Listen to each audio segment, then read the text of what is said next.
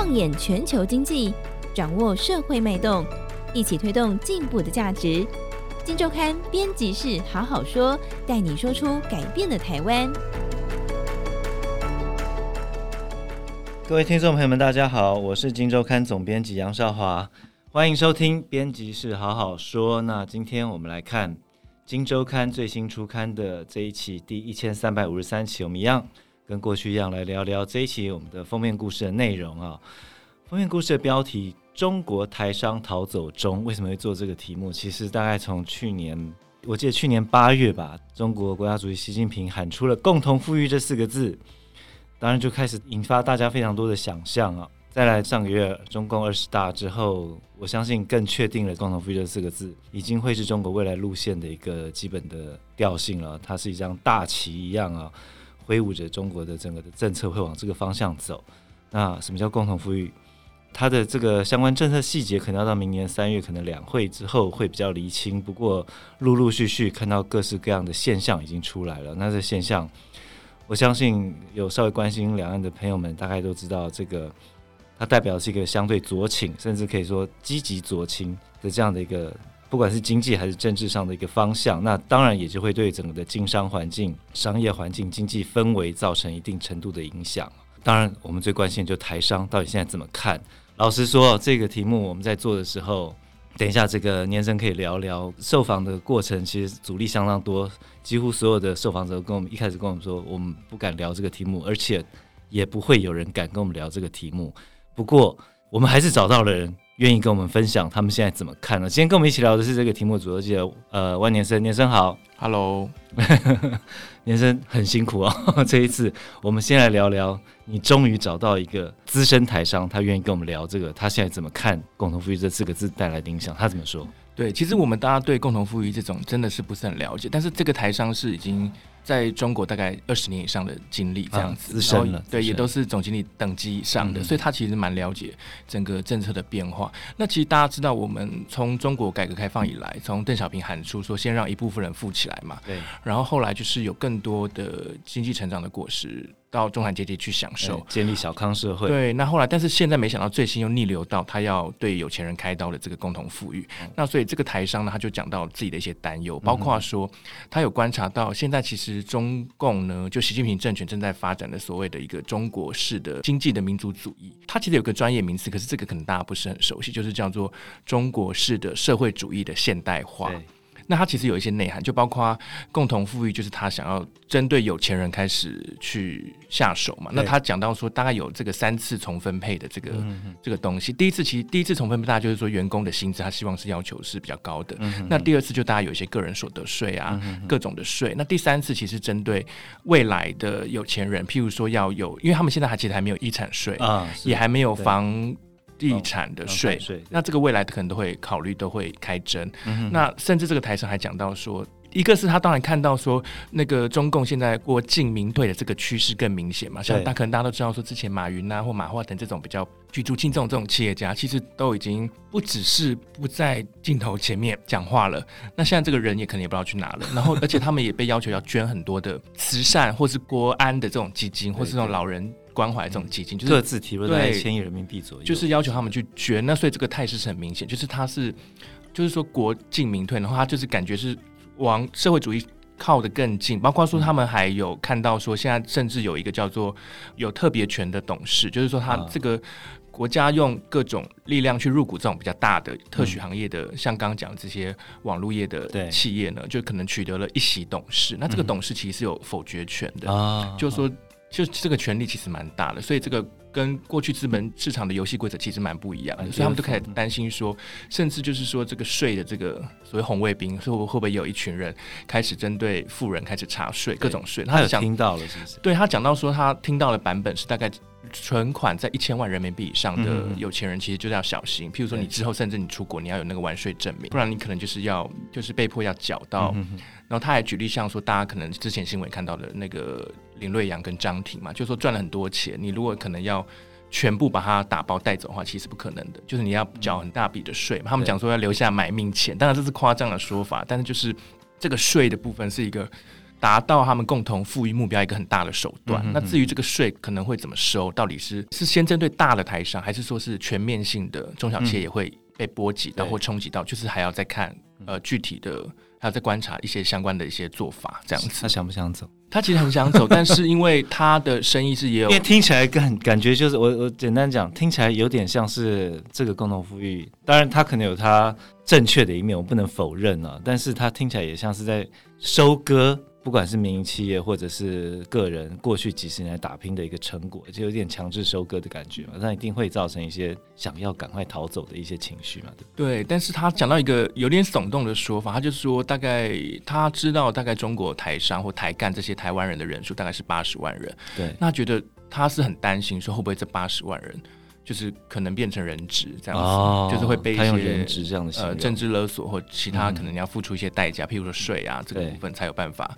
顺利的全身而退，这样子，对，他是有这些忧心啊，但是因为他的生意是中国内需市场，所以他也觉得就是在且走且看这样子啊，有点两难呢，因为他既需要仰赖中国这个市场，但他也担心被收割嘛。对，但是他有建议，如果你是做这种出口的企业台商的话，其实就是赶快能尽量想办法赶快转移就转移。可是你想要全部都离开，其实也蛮难，也蛮难的。那到底这个，我知道我们这一次有。调出一些报告了，或者是调查，或者说我们看一些数据，这段时间到底出走的情况怎么样？对，我们这次有看到一个美国华府智库，他在十月的的一个报告，嗯、他有问了五百多位台商，哦、结果大概有二十六 percent 的台商企业主呢是已经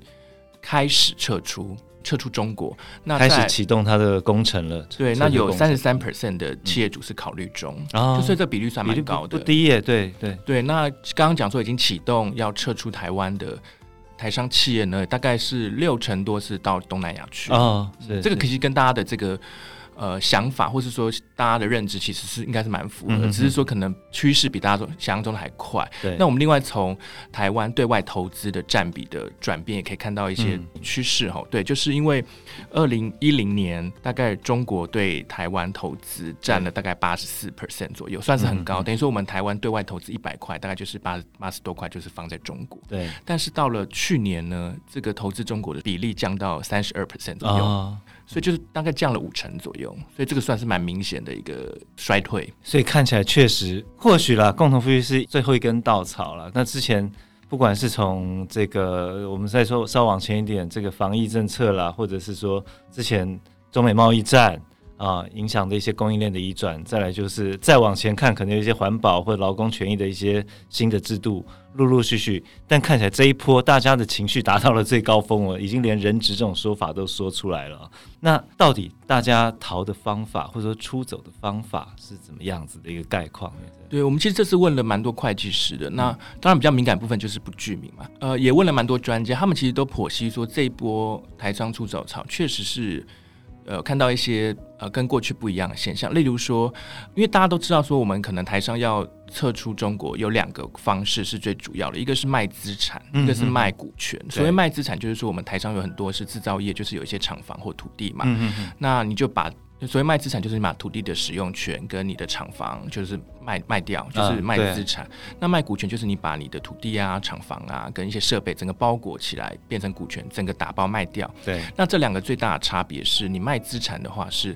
呃，先讲税好了。卖资产的话，税是比较重的啊，它大概增值税算、所得税算一算，大概甚至有些案例是扣掉。就是只只剩下百分之四十哦，这么重，就是一就是大概是四成到六成的税啦，全部加起来，所以这个税是卖资产的税是蛮高的。那刚刚讲如果卖股权的话，这个增值税大概十趴而已啊，所以所以差很多。但是你如果是要卖股权的话，你当然就要经过专业团队帮你去整理嘛，对对对，所以这个就会还要找买家，对对。那另外就是一个是税的差别，那另外一个是呃你的资金能不能。汇出中国以外的地方的差别，嗯、因为你卖资产的话，你的获利的钱是回到这个台商在大陆的子公司，嗯嗯嗯，但是你卖股权的话，你可以透过境外的公司去操作，所以这个钱是回到境外的。不管是卖资产卖股权，最近需需求多不多？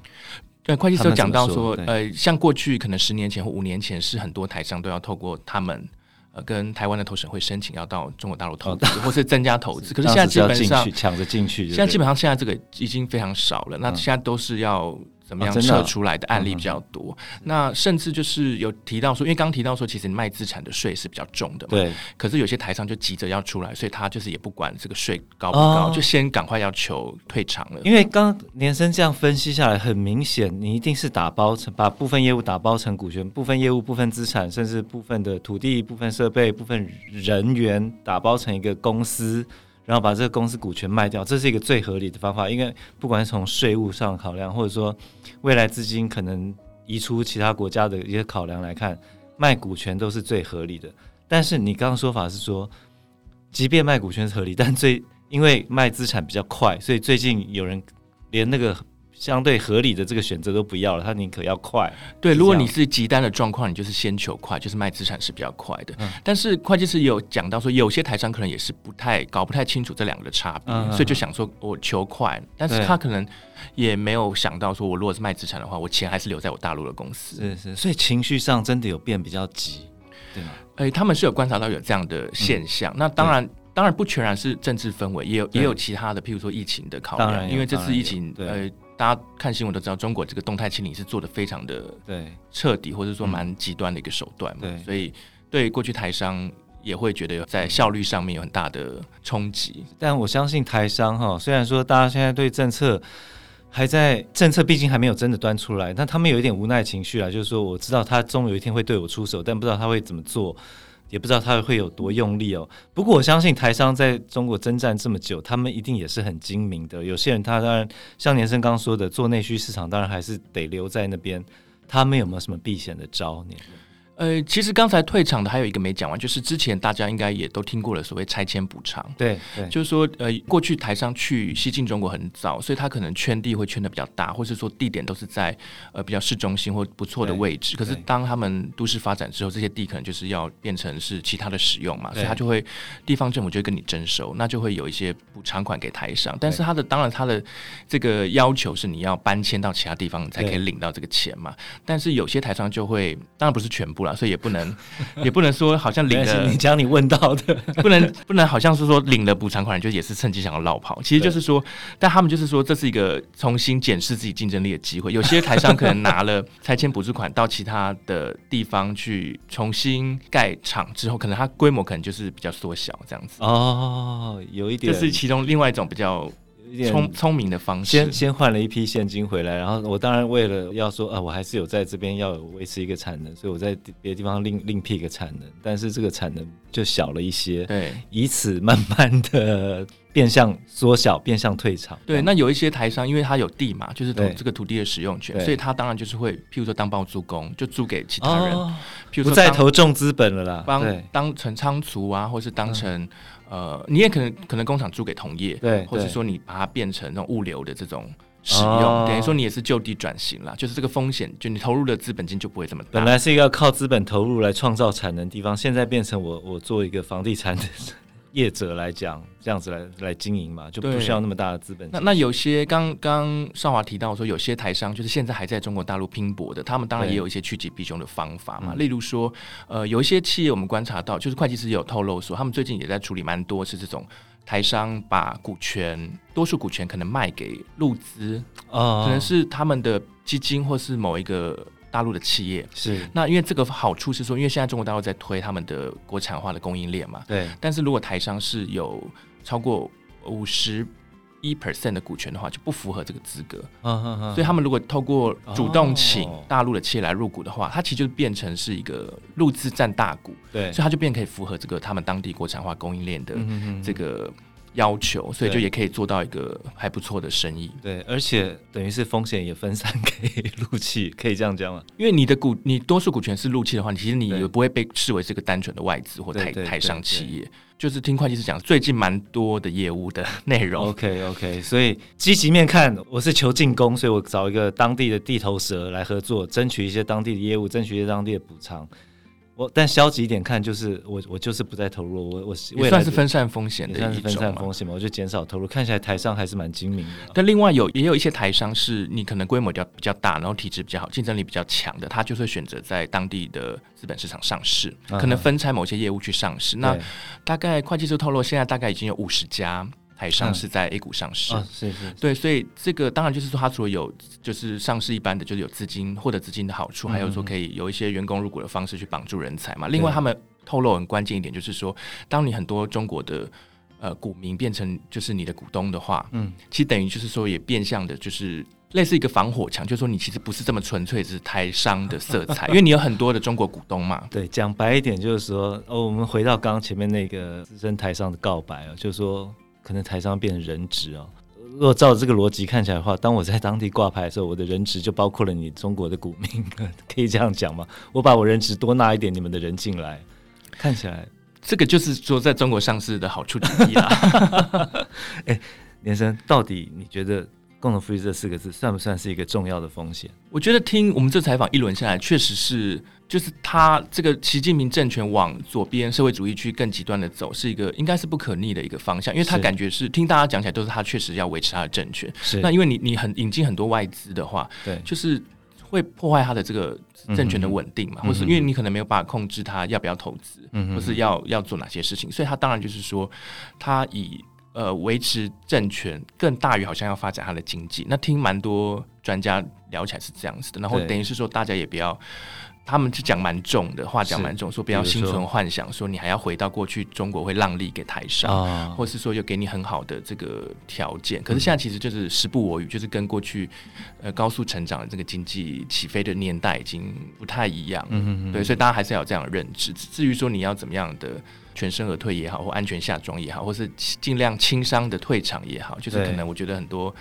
呃台商的企业主应该都在思考这个问题。对，所以整个来看，从第一个，当然我们采访过程中，很多人说他不敢谈，光是不敢谈这个态度，已经表达了另一某一种态度了。其实，那在听刚年生分讲讲一下他采访过程中，还有他分析的一些事情啊。我觉得共同富裕，大家确实是应该把它，尤其对台商来讲，或者台湾的在中国转投资来讲，应该把它视为重新去想象它可能造成的风险是什么。我们当然不知道这风险会多大，不过你必须要认识这样的风险。所以这一次我们当然也是在做这个题目过程中，也蛮耗功夫的啦。我们透过经这个经济新报社。调出了上市贵公司，所有上市贵公司在这个刚刚出炉的今年第三季财报，我们从里面去爬梳他们在中国转投资的状况，不管是他们认列的账面价值啊，他们在中国所有的每一家公司的价值，还有就是他们这个对母公司获利贡献程度，这个我们有做一个完整的分析。好，那以上就是我们这一期的封面故事的内容。这个中国台商逃走中，我们的前标。就用了刚刚年生说的那句有点耸动的话：“西进企业主二十大后告白，习近平推共同富裕，他说八十万台商恐成人质。”那这个风险大家怎么看？欢迎大家多参考这一期我们的封面故事：中国台商逃走中。好，那节目到这边，谢谢大家，拜拜，拜拜。